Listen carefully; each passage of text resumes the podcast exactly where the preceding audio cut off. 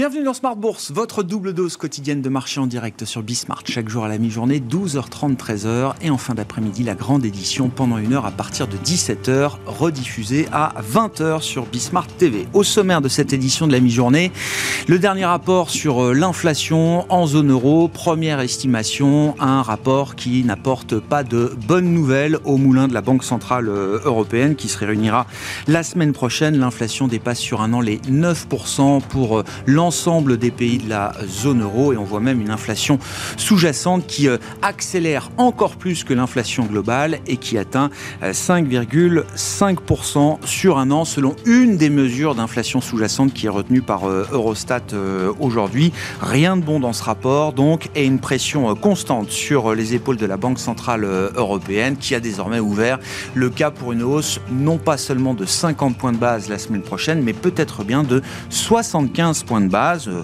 on est à 50-50, on va dire, en matière de, probabilité pour euh, un mouvement d'une telle ampleur la semaine prochaine euh, du côté de, Francfort. Parmi les statistiques du jour, on s'intéressera cet après-midi aux, chiffres d'emploi, création d'emplois pour le secteur privé, avec une nouvelle méthodologie du cabinet ADP hein, qui fait référence dans la mesure de ces créations d'emplois pour le secteur privé au mois d'août aux États-Unis. Et puis le rapport complet sur l'état du marché du travail américain sera publié ce vendredi. Vous aurez les les détails de cette séance en cours dans un instant avec Pauline Gratel qui nous accompagne aujourd'hui pour Tendance Mon Ami, une tendance toujours négative sur les marchés et un retracement qui se poursuit notamment pour les indices boursiers en Europe dans un contexte de tension énergétique, de crise énergétique sans précédent euh, en Europe. Évidemment, parmi les derniers développements, la fermeture attendue à partir d'aujourd'hui pour trois jours pour maintenance du euh, canal euh, de, flux de gaz russe Nord Stream 1. le flux avait déjà été été réduit à, 20% euh, au début de l'été. On verra si le flux reprend après les trois jours de maintenance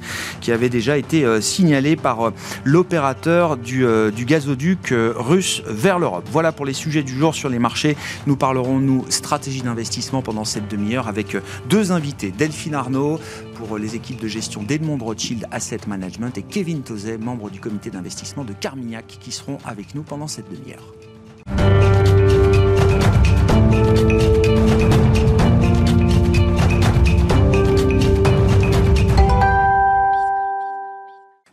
Sous tension et des actions en baisse, voilà le programme du jour sur les marchés. Les infos clés de cette séance, c'est avec Pauline Gratel.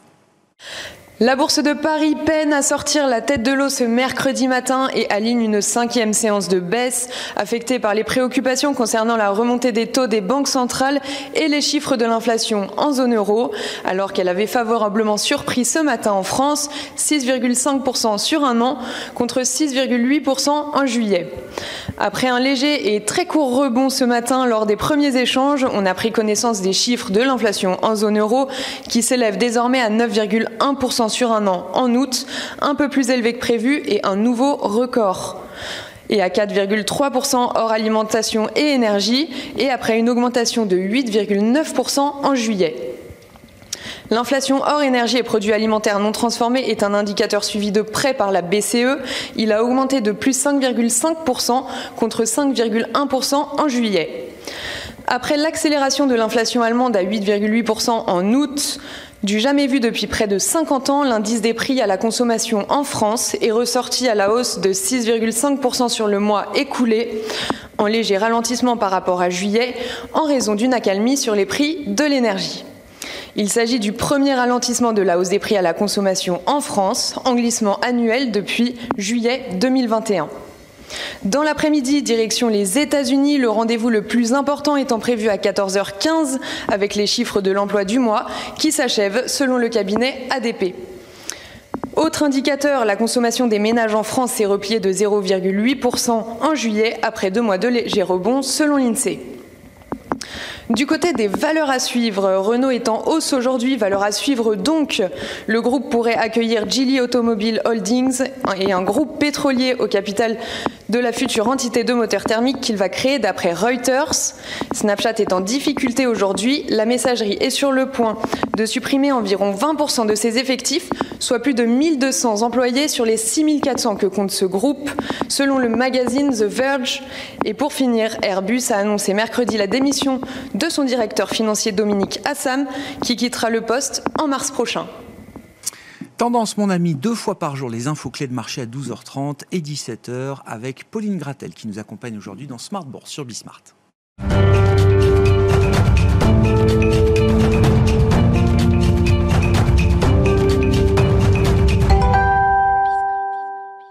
Et c'est donc Delphine Arnaud qui est avec nous euh, pour entamer cette euh, demi-heure d'émission. Gérante multi-asset et overlay chez Edmond Rothschild Asset Management. Bonjour et bienvenue euh, Delphine.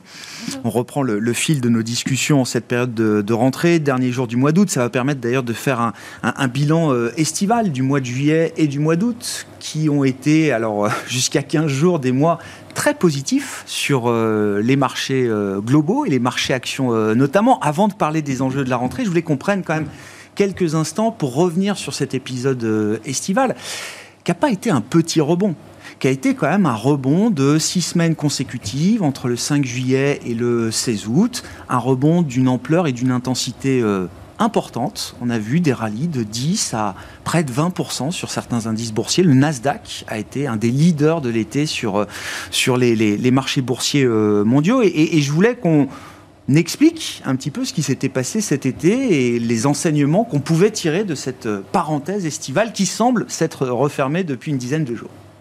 Oui, le coup d'envoi de ce rebond, euh, ça a été euh, la Fed euh, en juin.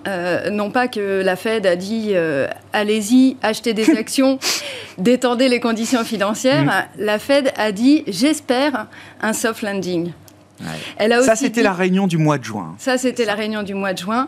Et c'est à partir de là où on a eu une détente. Euh, on a eu une détente des taux, on a eu une détente de la volatilité. Bref, des conditions qui ont permis euh, de mettre en place euh, un rebond. Et nous, en fait, on, a vu trois phénomènes dans ce, rebond qui ont nourri au fur et à mesure euh, de l'été ce, rebond. Le premier phénomène, c'est que les craintes étaient tournées euh, vers une inflation hors de contrôle. Or, en fait, l'inflation, elle a diminué. Quand on regarde les prix du pétrole, on était à 120 dollars mi-juin. On est descendu sur le WTI à 88 dollars. Hmm. Et ça, ça a permis euh, de faire réduire euh, la composante headline et également la composante transport dans l'inflation core aux États-Unis. Euh, et donc, ça a permis au marché de croire que le caractère restrictif de la politique monétaire aux États-Unis allait marquer le pas. Le pic d'inflation est en train d'être dépassé. La Fed est déjà autoneutre. Ouf, on peut souffler. Voilà. ça, c'était euh, c'était début juillet. c'était début juillet. Effectivement, on a eu des, on a eu des chiffres d'inflation euh, qui n'accéléraient plus. Maintenant, euh, nous, sur ce premier point, on regarde aussi la composante sticky inflation, qui est toujours très intéressante. C'est la partie un peu gluante, la partie qui va perdurer dans le temps de l'inflation. on est à 5,7%.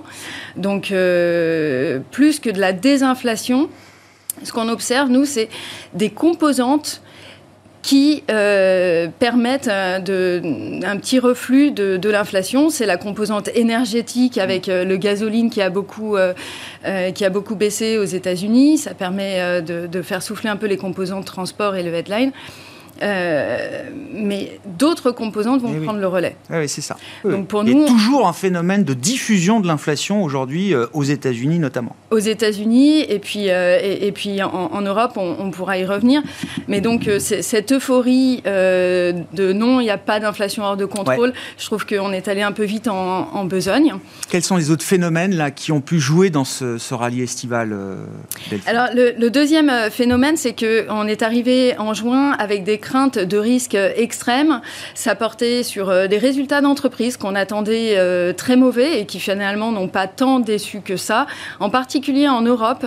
Euh, alors, les résultats d'entreprise, on regarde toujours dans le rétroviseur, donc on ne sait pas si on s'approche de la falaise parce que le paysage est toujours mm. magnifique dans le rétroviseur. mais en tout cas, les, les résultats étaient plutôt bons. En Europe, par exemple, ils étaient portés par l'euro qui a fortement baissé. Donc, quand vous êtes une cyclique exportatrice, ça, ça, peut aider. La demande était toujours soutenue.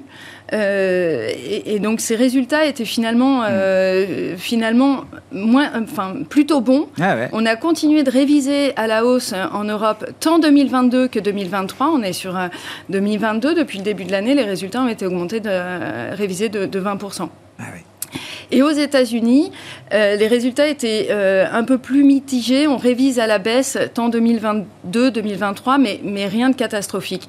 Donc finalement, quand euh, vous prenez des risques qui étaient craints, qui étaient pricés dans les classes d'actifs et qui ne se matérialisent pas tout de suite, bah, finalement, ça permet aussi le rebond. Il y avait un phénomène de, de, positionnement des investisseurs lié à un pessimisme peut-être trop important euh, au début de l'été également, euh, Delphine? Oui, la baisse euh, de juin était exacerbée par un sentiment extrêmement, extrêmement négatif et un positionnement très faible. Et ça, ça a permis d'entretenir le, rebond au fur et à mesure qu'il advenait, avec un phénomène bien connu par les anglo-saxons sous le nom de FOMO, hmm. Fear of Missing Out.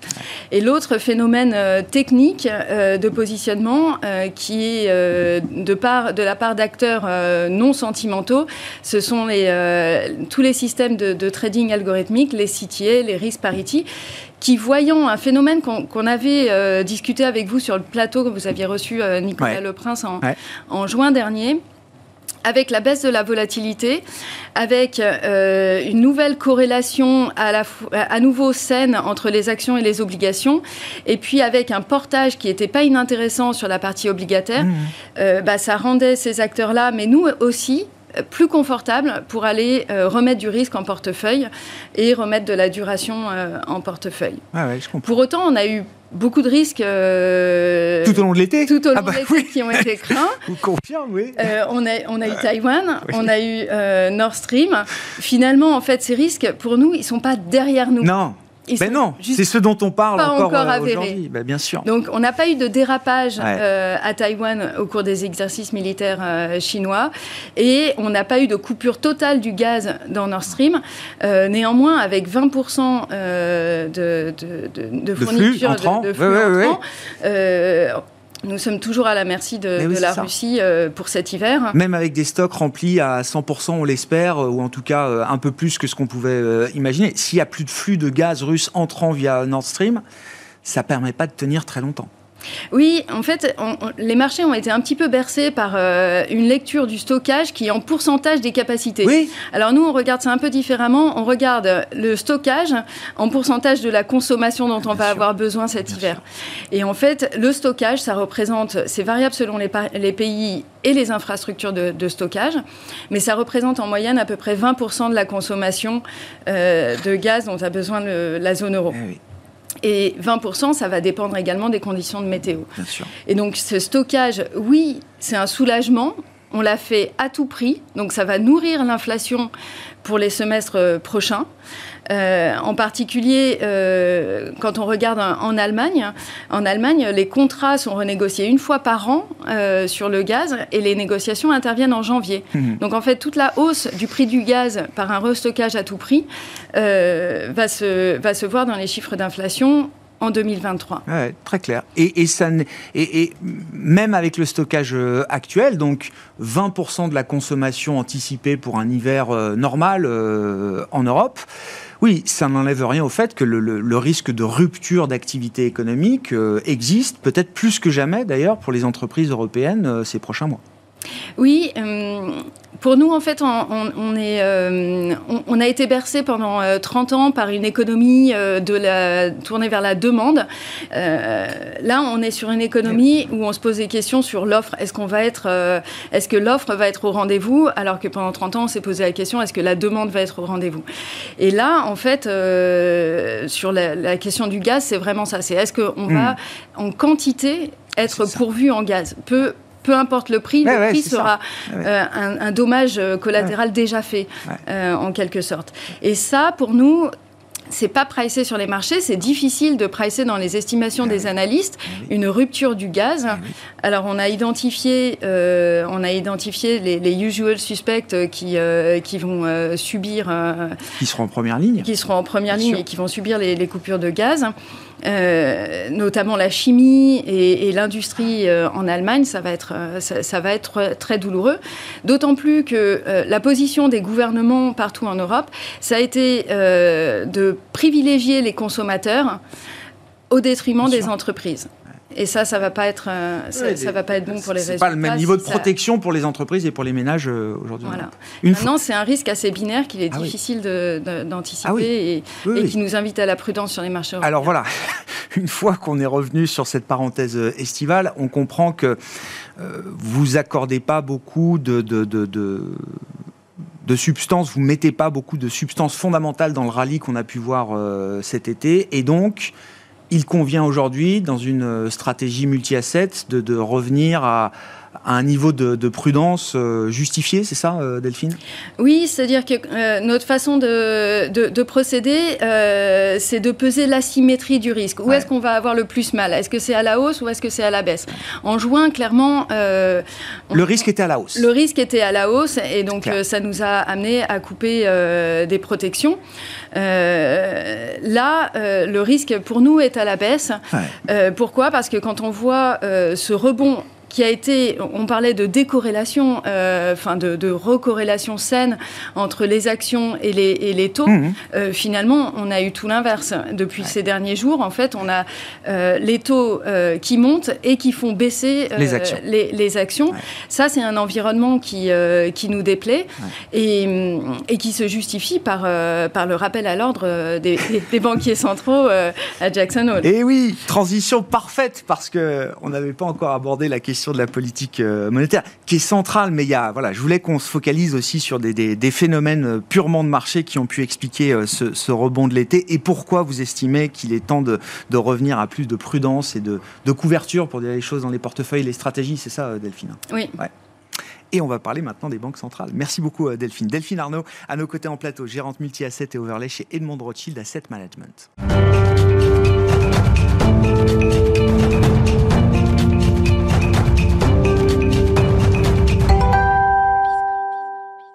Oui, parce que la piqûre de, rappel a été quand même euh, assez directe et euh, ferme euh, il y a quelques jours maintenant à Jackson Hole de la part de Jérôme Poel, mais également de certains banquiers centraux européens.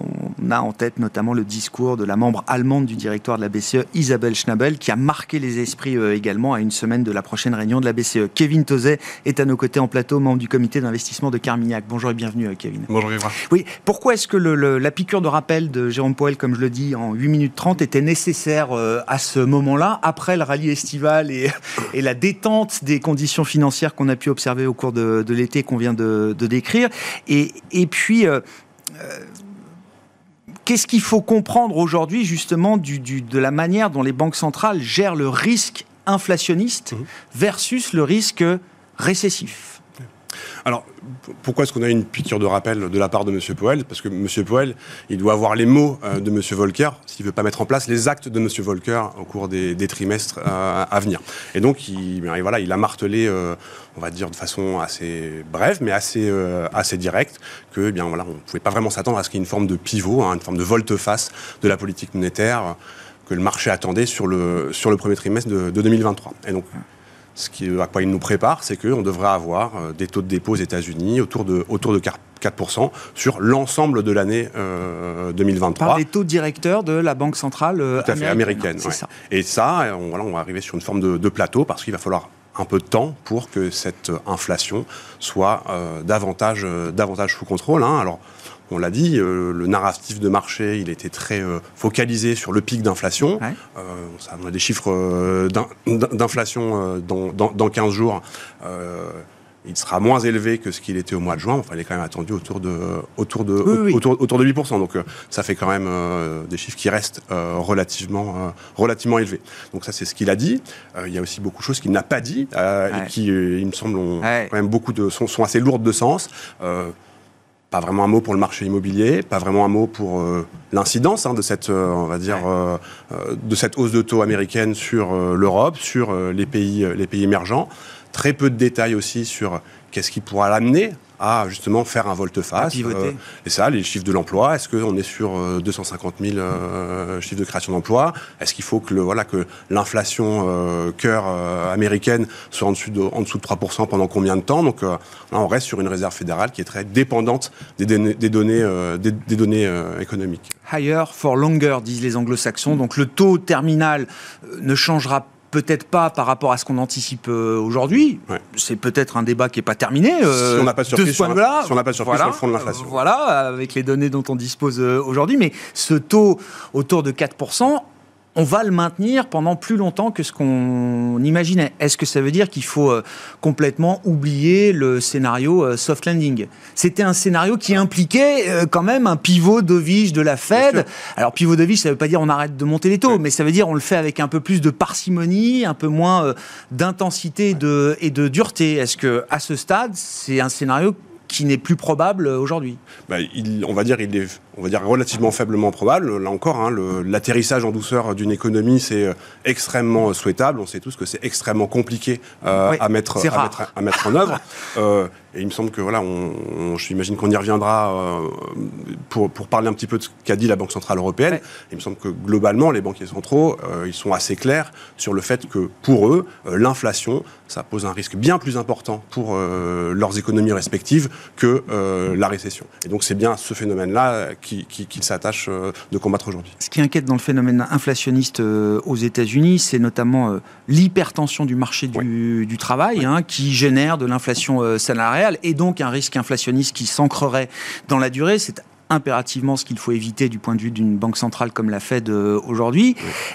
Là aussi, il est revenu avec une caractérisation du marché du travail qui est pas bonne. C'est particulièrement fort, particulièrement trop fort. Et les derniers chiffres euh, montre encore une dynamique du marché du travail, alors même que des indicateurs d'activité euh, avancés aux États-Unis sont plutôt en train de pointer vers le nord. Des enquêtes ISM ou autres nous montrent qu'il y a quand même le, début d'un ralentissement de l'activité économique et des perspectives d'embauche aux États-Unis, qu'on ne retrouve absolument pas aujourd'hui dans les chiffres durs qui sont publiés. Oui, c'est-à-dire que là aussi, quand on regarde euh, les publications d'inflation telles qu'on les a en, zone euro aujourd'hui, comme vous le soulignez, on regarde ce qui s'est passé en arrière. C'est vrai que si on regarde ce à quoi on peut s'attendre, et notamment aux États-Unis, euh, bien c'est que on a euh, un marché du travail qui est particulièrement euh, tendu. Alors un marché du travail qui est pas bon, qui est trop bon ou qui est oui, très oui, bon. Oui, non, mais bah, oui, évidemment, voilà, il faut se mettre dans ce logiciel. On a des, salaires aux États-Unis qui sont sur une tendance, on va dire, de croissance annuelle autour de 6-7%.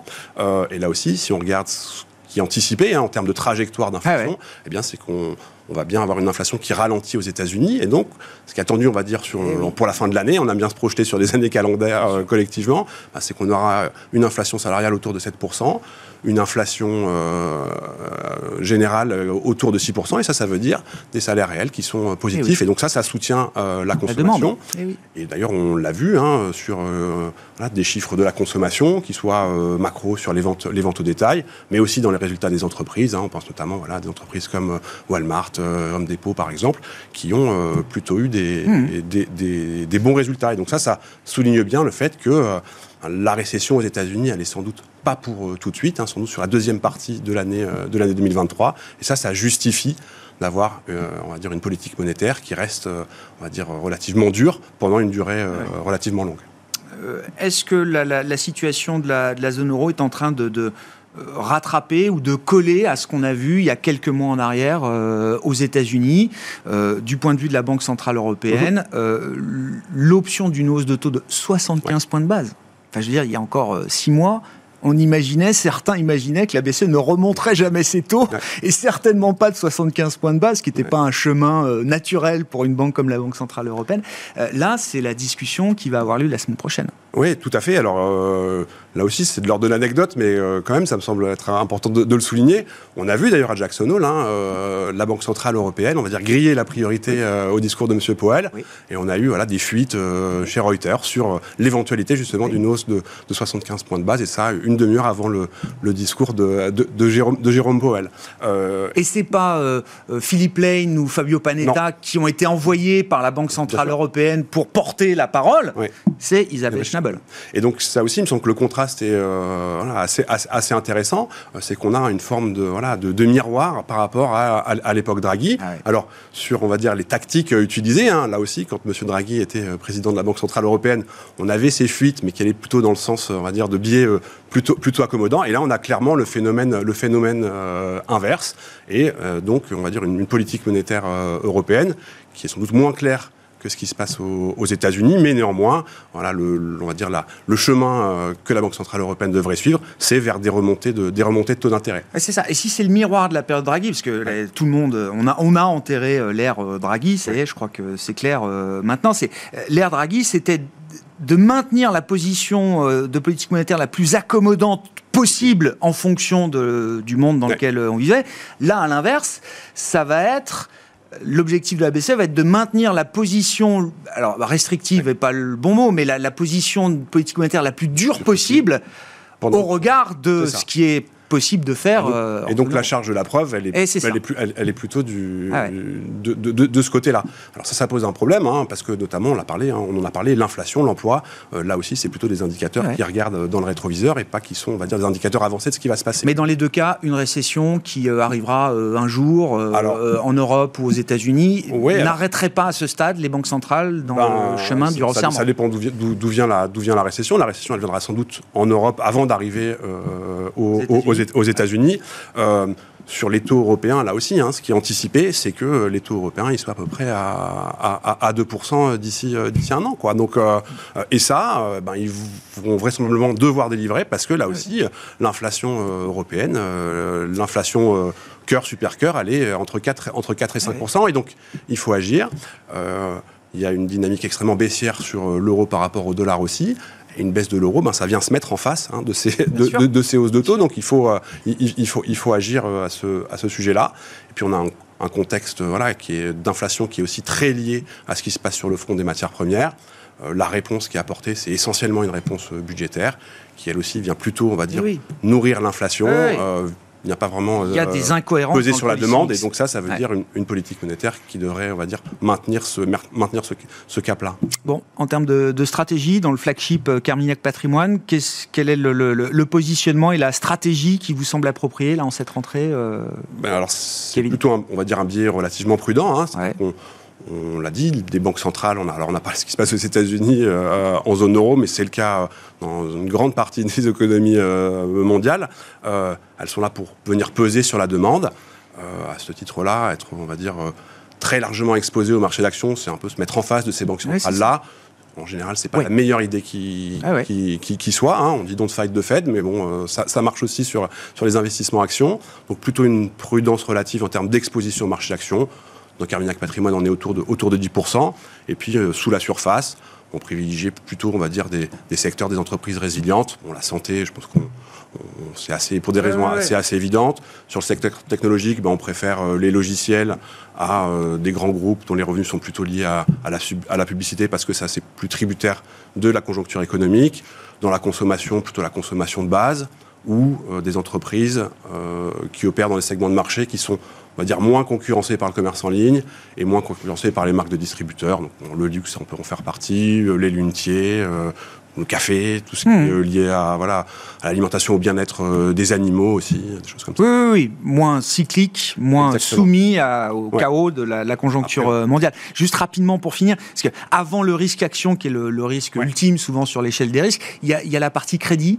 Est-ce que là, c'est un, un, univers qui vous intéresse toujours, Kevin? Bien sûr, toujours. Alors là, on qu'on met en place, c'est ce qu'on pourrait qualifier des stratégies de valeur, euh, de valeur, de valeur relative. Hein. C'est-à-dire que là, quand on va investir sur certains, sur certains émetteurs, certains segments du marché du crédit, euh, on a des niveaux de rendement qui sont quand même particulièrement attractifs, qui intègrent quand même là aussi une forme de pessimisme très très fort. Hein. C'est-à-dire que la remontée des taux d'intérêt, oui, ça fait remonter les primes de risque de crédit. C'est quand même relativement bien identifié par le marché le risque de remonter des taux de défaut, il est bien là, et là aussi, il est quand même, il me semble, de plus en plus intégré mmh. par les marchés.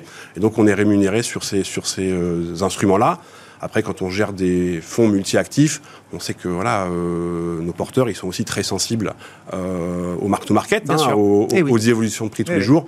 Et donc, c'est des, des, investissements qu'on est amené à couvrir avec euh, voilà, des couvertures sur, sur indice. Ça coûte cher. Euh, ces marchés-là, ils intègrent, on va dire, quand même beaucoup de mauvaises nouvelles. Mais euh, si on devait avoir un stress de liquidité, ils peuvent remonter très, très fort. overshooter bien euh, sûr. sur ces marchés. Et dans le même temps, c'est compliqué d'imaginer ces primes de crédit rebaisser très fortement parce que voilà, il y a toujours beaucoup de questions sur euh, on va dire le prix de l'énergie, et ça fait mal, hein, le, prix de, le prix de l'énergie, et puis aussi euh, sur la demande avec voilà, ce risque de récession qui, remonte. Bon, on navigue pas à toute voile dehors, on navigue avec prudence euh, en ce moment sur les marchés. Je crois qu'il y a vraiment une convergence entre vos deux discours chez Edram et chez Carmignac. Kevin Tozek est avec nous, Carmignac et Delphine Arnaud, je le rappelle, Edmond Rothschild Asset Management.